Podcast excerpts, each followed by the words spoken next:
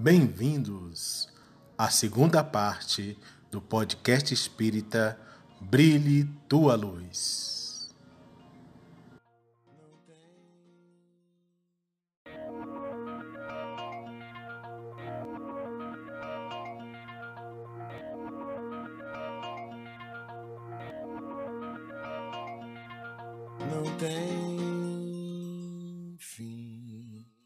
Deixa eu perguntar, como vocês estão vivendo nesse mundo pandemia?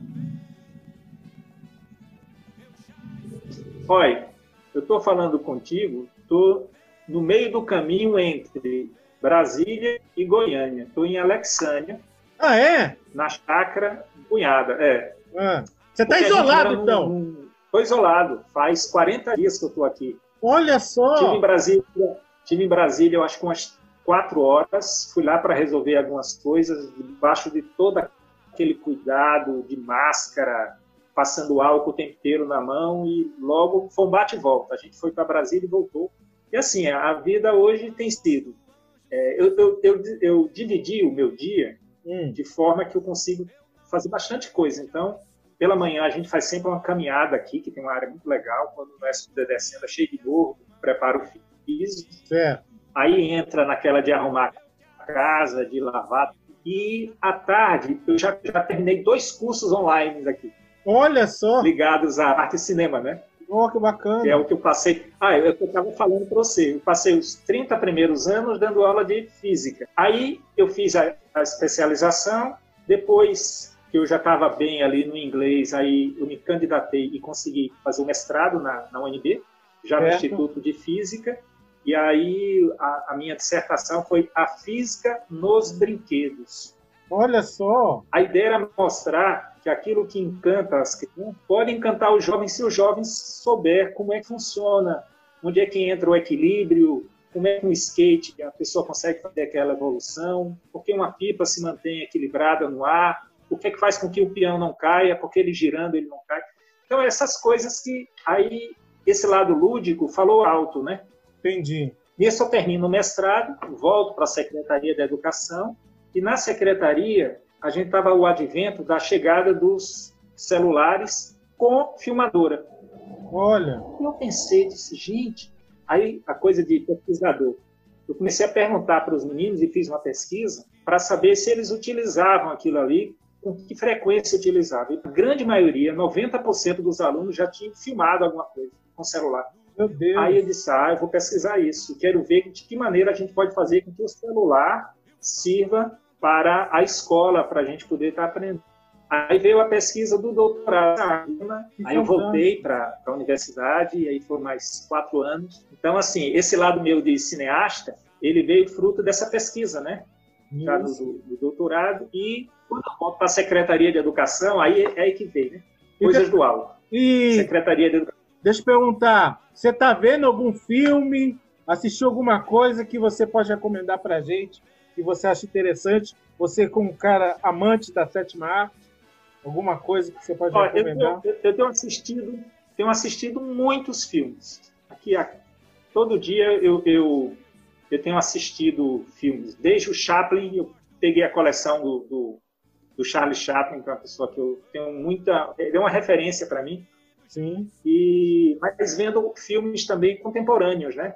Revendo filmes. E tudo para mim, assim, eu vou anotando para que o primeiro longa-metragem que eu penso fazer, que ele possa ser muito bom do ponto de vista da linguagem audiovisual. O Chaplin, Então, qual, qual o seu filme preferido dele, do Chaplin? Ah, eu gosto muito de, de um filme que não é o preferido dele. O preferido dele é Em Busca do Ouro, né? Corrida do Ouro. Ah, é? Eu Ele sabia que era inclusive, Busca do Ouro. queria- que queria ser lembrado por aquele filme. É. É mesmo. Mas eu acho tempos modernos dele, tudo de bom. Eu gosto daquele da SEGA, qual o nome? Da Luzes da Ribalta, não é? Tempos modernos. A Não. Luz da Ribalta. É, é. Luz da Ribalta, que é fantástico. Essa É semana eu assisti, essa semana eu assisti o Garoto. Ah, o garoto, nossa, lindo aquele o cantor filme. é lindo, lindo, lindo, lindo, lindo, lindo, lindo. Você ri e chora no mesmo filme. É, Aliás, nossa. uma das coisas que ele diz, ele diz que o filme ser legal, a pessoa tem que rir e chorar no mesmo filme. Eu concordo É, com ele. fica- Concordo É. totalmente. E livro? Livro, você tá lendo alguma coisa?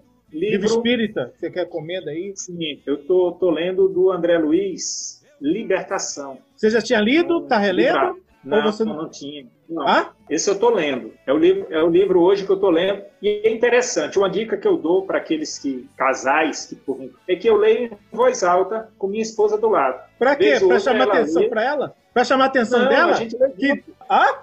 Assim a gente já leu. Assim a Ah! gente já leu dezenas de livros. Ah, que maravilha! Juntos dois ali.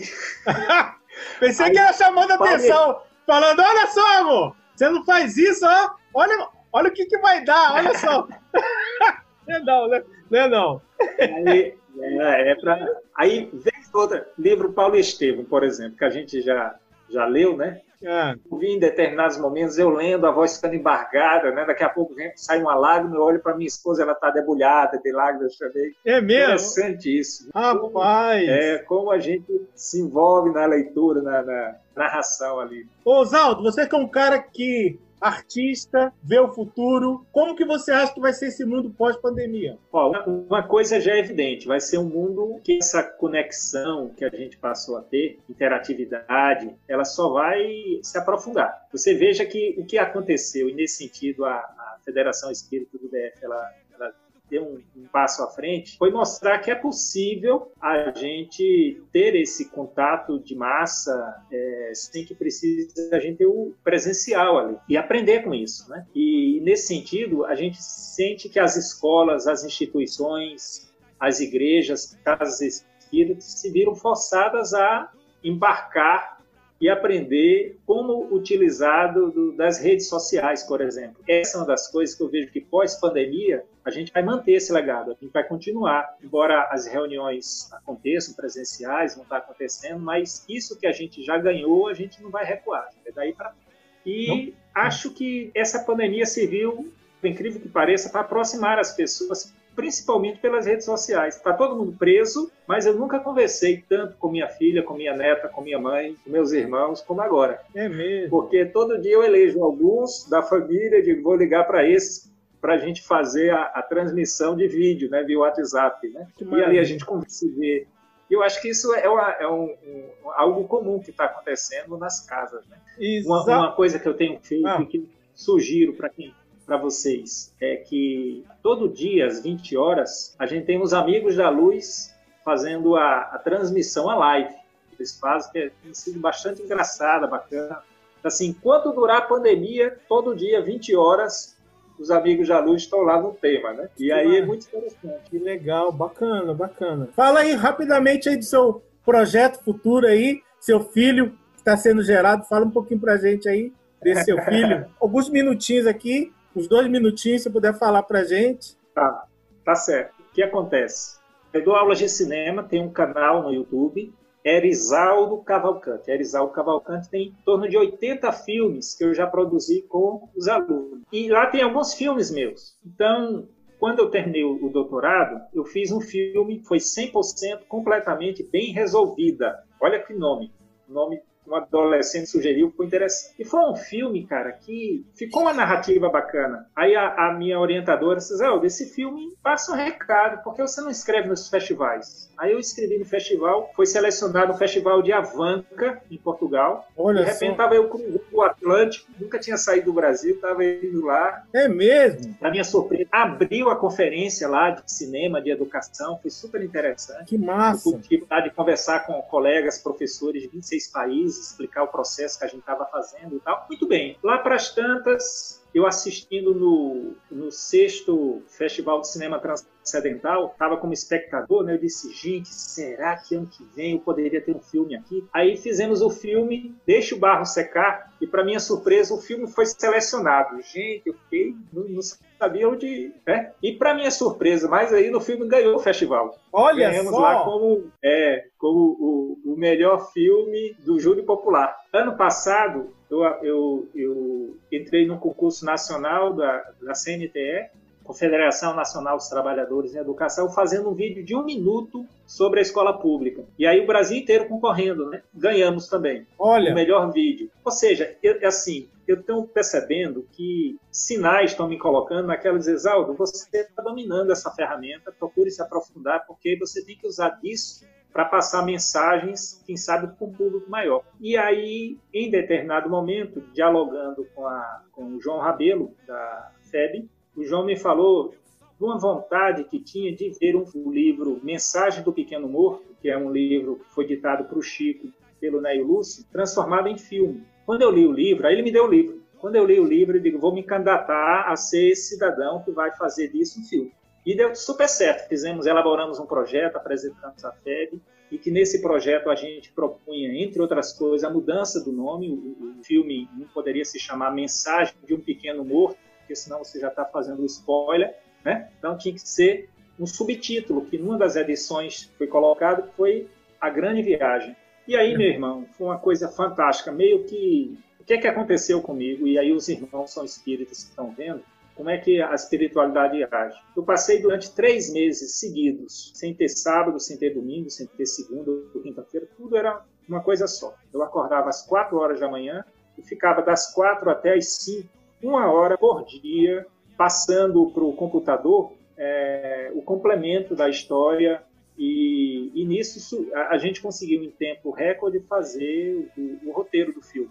Aí a gente está passando agora pelos tratamentos, né? Passamos para pessoas que com audiovisual.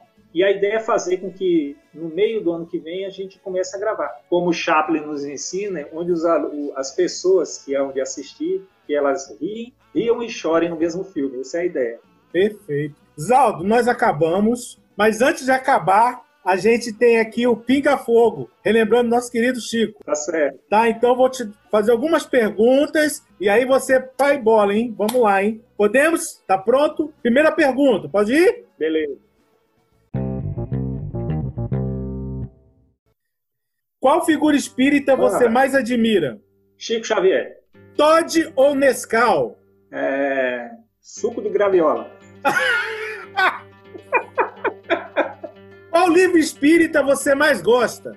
É, Paulo e Estevão. Biscoito ou bolacha? É, bolacha. Cite uma virtude que lhe caracteriza. Persistência. Verdade. Você já leu todas as obras básicas? Estou terminando a quinta, Gênesis. Show. É, já dormiu em alguma palestra? Verdade, hein? Conta a verdade aí. Algum... Já chorou em alguma palestra? Já também. Doce ou salgado? Salgado. Para você. Nem tanto. Para você é mais fácil compreender o outro ou a si mesmo? Compreender a mim mesmo, sem dúvida. O que te leva adiante? As certezas ou as dúvidas? Ah, eu acho que são as expectativas as certezas, as incertezas, as dúvidas também, com certeza. Qual apóstolo tem a ver contigo? Eu vou te falar do 13 terceiro apóstolo de Jesus, chamado Jesus Barrabás. Esse, quando eu conheci a vida do Barrabás, ele para mim, é, acho que eu me identifico muito com ele. Por que a doutrina espírita é tão importante na, nas vidas das pessoas?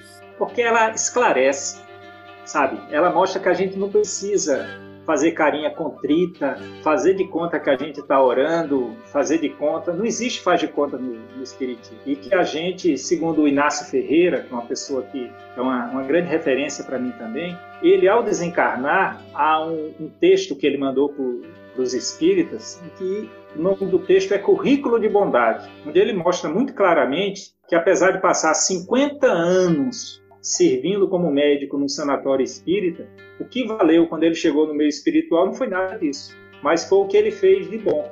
Então o espiritismo nos serve para descortinar isso. Olha, gente, diferentemente do que outros dizem, você por professar essa fé, você não está salvo não. O que faz com que a gente chegue bem do outro lado é o que a gente fez com esse conhecimento. E aí nós espíritas sabemos como é que a vida funciona do outro lado. A gente tem que fazer a nossa parte. Uma palavra que te define. Ah, eu acho que eu nunca deixei de ser um sonhador, sabe? E sonho. As grandes coisas sempre começam com a imaginação. Meu irmão, muito obrigado. Suas palavras finais aí, quiser falar alguma coisa, dar algum recado, passar algum site aí, alguma página, quiser ir para as palavras finais, a gente agradecendo sua presença aí Eu quero elogiar, cara. Eu acho que você está fazendo um trabalho fantástico, muito bacana. E assim, que a gente se inspire em pessoas como Cassius, por exemplo, e que a gente veja que é possível a gente fazer algo, dar nossa contribuição de alguma maneira, reunir as pessoas, fazer com que as pessoas se mostrem, né? Eu acho que isso é uma das coisas muito legais, sabe? A gente conhecer um pouco da história do outro, porque a gente sempre aprende. Uma coisa que eu não posso deixar de falar para os jovens, particularmente que estão assistindo, é que eu tive uma infância, uma adolescência muito pobre, sabe? E que isso foi fundamental para mim, para que eu não sofresse, por exemplo, um processo de pandemia como agora. Então, lavar prato, por exemplo, eu lavo prato desde os oito anos de idade. Então, lavar prato hoje aqui, eu lavo agradecendo de que coisa boa que eu tive prato por lavar, porque eu tive o que colocar naquele prato para poder comer. Então é importante que a gente saiba ser agradecido, sabe, dar o melhor da gente. E, gente, é farta o, o, as perspectivas que nos são apresentadas pela internet.